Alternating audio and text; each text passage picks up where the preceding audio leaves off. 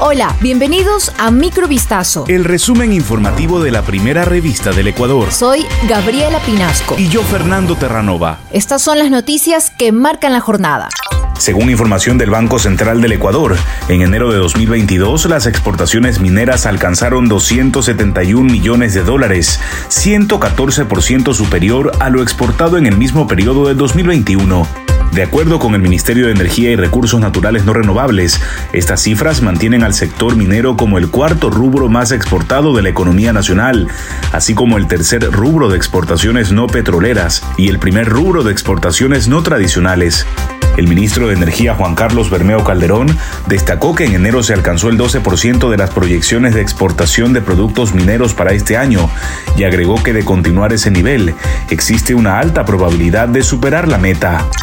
En la víspera de la votación final del proyecto de ley orgánica para atracción de inversiones, este jueves en la Asamblea Nacional, que luego de varias horas de debate terminó siendo negado por el Pleno, el presidente de la República, Guillermo Lazo, acusó a un ex candidato presidencial de un supuesto chantaje es lamentable encontrarse por ahí algunos políticos que solo viven su realidad personal y tienen un partido político al servicio de él para que no se le cobre impuestos.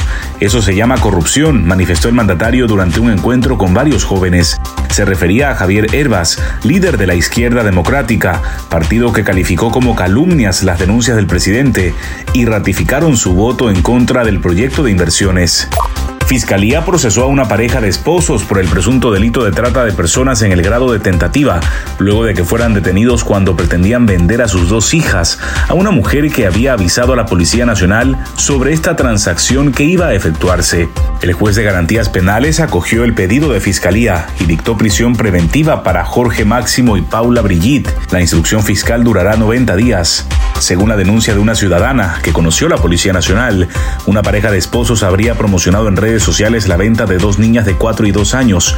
La denunciante hizo que la pareja viaje desde Santa Elena a Guayaquil, donde se llevaría a cabo el intercambio. Hay conmoción por el asesinato de una niña de 3 años que fue víctima de una balacera desatada por sicarios en las Malvinas, sur de Guayaquil, la tarde del miércoles 23 de marzo.